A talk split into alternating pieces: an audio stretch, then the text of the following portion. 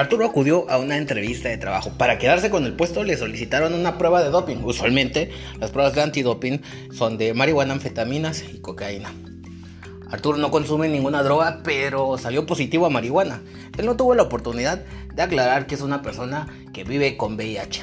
Esa es una historia real que sucedió en Querétaro que llegó hasta los tribunales. Muchas como esta suceden alrededor del mundo y hoy vamos a hablar por qué está sucediendo.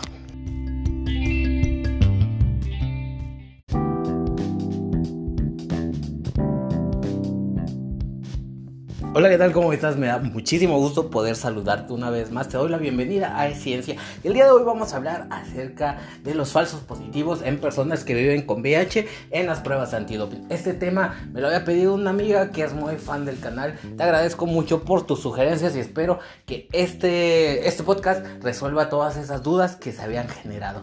En la actualidad en nuestro país existen millones de personas que viven con VIH y esto se ha presentado más de una vez. Así que en es ciencia te lo aclaramos. No te pierdas todo el podcast que está muy interesante como todos. Comenzamos.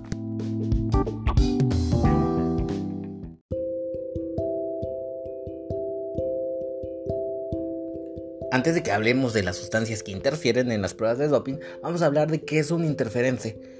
Un interferente es una sustancia que se origina fuera del cuerpo.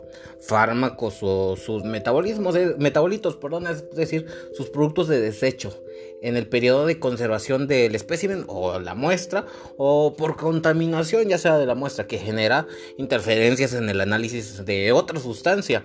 En nuestro caso, en el caso que nos eh, preocupa el día de hoy, es en el análisis de drogas de abuso en orina. Las interferencias que se han descrito son un compendio de lo recogido por bibliografía a lo largo de una serie de años de observación. Es decir, toda esta información es una evidencia que se ha visto en más de una recolección de orina. No estamos hablando sin fundamento, sino simplemente estamos hablando desde el punto de vista que más de una vez se ha presentado y se ha reportado.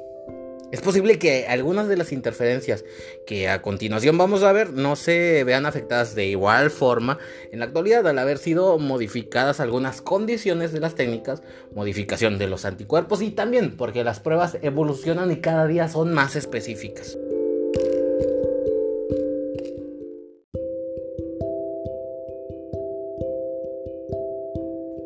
Ahora que ya ha quedado un poquito más claro qué son las interferencias, me tomé la libertad de asignar dos tipos de clasificaciones. Esta clasificación es un poquito arbitraria porque la hice yo en base a la experiencia y que como profesional de la salud he tenido con pacientes y también con trabajadores y no es una definición que como tal la vayas a encontrar en un libro. Te va a sonar súper casual esta definición porque son interferencias provocadas por ingerir fármacos, interferencias provocadas porque realmente la persona consume drogas y está provocando una interferencia. Entonces, en las interferencias provocadas por fármacos estamos hablando de fármacos que tienen una estructura molecular similar a la droga que se va a detectar. Por eso es que puedan suceder. Realmente no existen falsos negativos, lo que sí existen son falsos positivos. Y por otro lado tenemos las drogas, o bueno, la clasificación de las interferencias que son provocadas. Personas que realmente consumen algún tipo de droga y entonces, como no quieren salir positivos, eh, interfieren con la muestra, colocan, lo más común es que ponen hipoclorito de sodio, o sea, el cloro de toda la vida, lo colocan en su muestra de orina para que eh, no pueda ser detectada la droga el cloro es una sustancia sumamente oxidante que va a destruir las moléculas y por tal razón no van a poder detectarse las drogas que en dado caso estuviera ingiriendo esa persona. Es un acto deshonesto que yo lo descalifico porque realmente hay, la, ley es muy clara al respecto de hacer las pruebas antidoping y es simplemente para prevenir accidentes.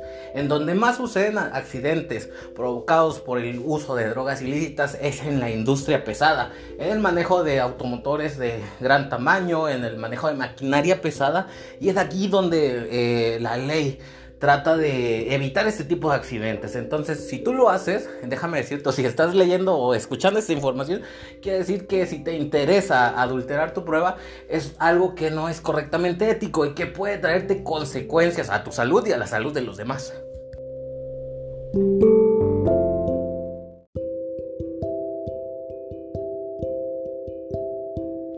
Ahora bien, ya que tocamos el punto de las leyes, déjame decirte que es totalmente legal que te hagan una prueba de antidoping antes de que ingreses a un trabajo, ya que nadie quiere obviamente una persona que utiliza sustancias ilícitas al mando de una maquinaria pesada, de una grúa, por ejemplo. Imagínate todos los accidentes que pudieras ocasionar y ningún empleador quiere eso. Entonces por eso es que la ley permite que se hagan cierto tipo de pruebas que le llamamos pruebas de nuevo ingreso, que en este caso no están consideradas ni el HIV ni la prueba de embarazo. Así que si tú has sido rechazado por tener una prueba de HIV positiva o una prueba de embarazo positiva, déjame decirte que es discriminación y puede traer una penalización para esa empresa que está incumpliendo la ley. Por otro lado, están en todo su derecho de hacerte ese tipo de pruebas de manera sorpresiva, o sea, una, prueba de antidoping. Y la tienes que pasar porque son condiciones de seguridad en el trabajo.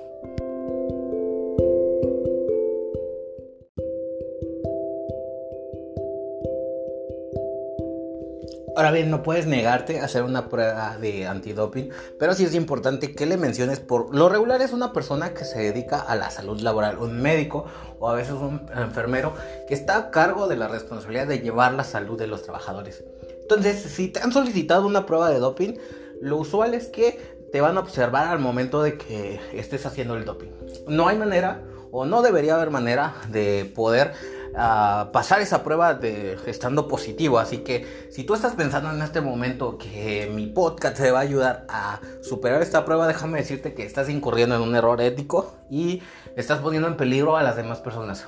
Yo opinaría que si realmente has ingerido alguna sustancia, mejor te abstengas de trabajar en ese momento, porque usualmente donde te piden pruebas de doping es en el manejo de, eh, bueno, en los trabajos donde requieres manejar eh, instrumentos o maquinaria que realmente van a provocar riesgos, no solamente a ti, sino a muchos más trabajadores. Así que, eh, por favor, eh, no decidas ir a trabajar bajo el influjo de ningún tipo de droga, inclusive de alcohol.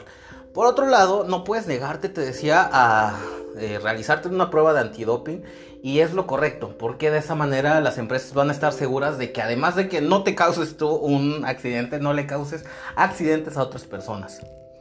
Ok, eh, esto está avalado por la Ley Federal de Trabajo y es de alguna manera un, una, bueno, es, te va a ocasionar el despido inmediato si te llegaran a, encontrar alguna sustancia mientras estés trabajando. Así que por lo menos, o bueno, lo ideal sería que mantengas, te mantengas alejado de las sustancias cuando estás trabajando.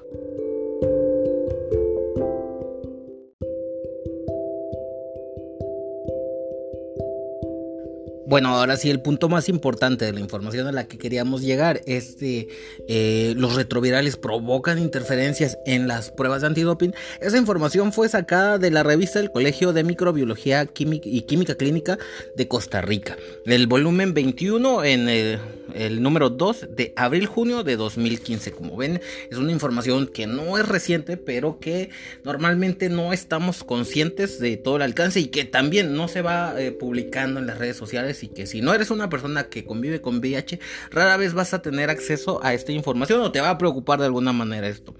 Diversas causas relacionadas con falsos positivos han sido publicadas en la literatura científica o reportados de manera anecdótica. Las causas más comunes pueden agruparse en cuatro categorías.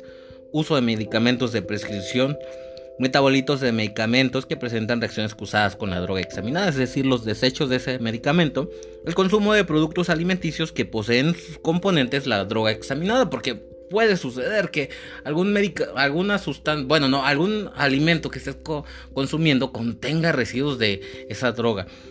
Sobredosis de medicamentos que sobrepasan los límites de detección de las drogas de abuso. A pesar de que las pruebas en la actualidad tienen una alta sensibilidad a la presencia de drogas y sus respectivos metabolitos, es decir, desechos. Cada vez que yo diga metabolitos son los desechos, o sea, cuando tu cuerpo ya procesó esa, sustancia y ya la está desechando, esos son los metabolitos. La especificidad y precisión de sus resultados dependen del método utilizado, así como de la sustancia que va a ser analizada. A causa de ello, esta limitación en ocasiones resulta en falsos positivos por reacciones cruzadas le llamamos nosotros en el laboratorio, entre los analitos y moléculas que no son examinadas, las que serían los interferentes.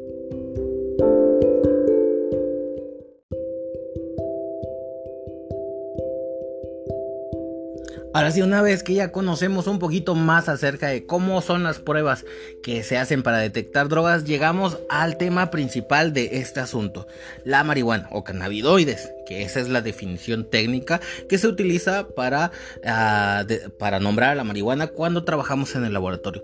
La marihuana es una de las drogas lícitas de mayor consumo a nivel global.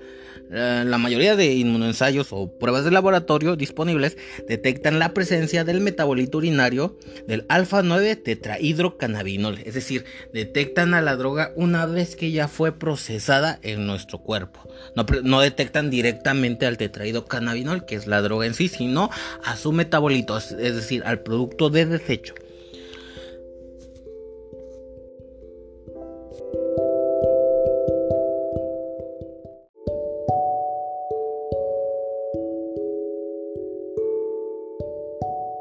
El fármaco antirretroviral Efivarens interfiere en los inmunoensayos por su metabolito, Efivarens 8-glucorónido, el cual va a requerir una confirmación por espectrofotometría de masa. Se han reportado falsos positivos asociados al uso también de inhibidores de bomba de protones, como es el pantoprazol, que es un medicamento utilizado para la gastritis. También niveles detectables de cannabinoides han sido asociados con la ingesta previa de alimentos que contienen cáñamo. Sin embargo, estos niveles no fueron confirmados por espectrofotometría de masas, por lo cual son descartables. Se ha propuesto también que el tetrahidrocannabinarina, si no lo pude pronunciar, un compuesto natural de todos los productos de cannabis, como indicador exclusivo de consumo de marihuana, ya que no se metaboliza a partir de cannabinoides. Por tanto, su presencia puede indicar el consumo de marihuana sin excusa del uso de un producto medicinal. Pues bien amigos, el único medicamento retroviral que ha sido demostrado hasta la actualidad que produce una interferencia con marihuana o la eh, cannabinol es el efivarens. Así que ahí está la respuesta. Se han observado muchísimas veces. Actualmente se están proponiendo algunos eh, estudios más modernos que eh, van a detectar otro tipo de metabolito para poder eh, brincar este error ¿no? que se ha presentado. Algo que sí es muy importante mencionar es que si tú estás tomando este medicamento en específico, es bien importante que se lo comentes a la persona encargada de recursos humanos si vas a ir a una entrevista, ya que forzosamente si es una empresa donde trabajas, vas a manejar, vas a operar maquinaria pesada, te van a solicitar una prueba antidoping. Yo sé que es bien difícil para las personas que conviven con VIH porque a mí me toca luego darle información a mis pacientes y sí es bastante complicado, ¿no? Porque viola un poco tu privacidad, pero no está de más que se lo comentes y que rompamos ese tabú porque de alguna manera te va a beneficiar muchísimo y a que puedas obtener un trabajo de calidad. Mucha gente está preparada para esta información sobre todo los de recursos humanos. Así que, eh, por favor, si te encuentras en esta situación, pide alguna recomendación con algún profesional de la salud. Espero que este episodio te haya servido bastante y si tienes dudas o te dejó dudas este podcast, no olvides enviarme un mensaje aquí al Facebook del podcast. Lo vas a encontrar así en Facebook, es, es ciencia. Y nos vemos en un próximo episodio. Muchas gracias por sus sugerencias y los veo en el próximo.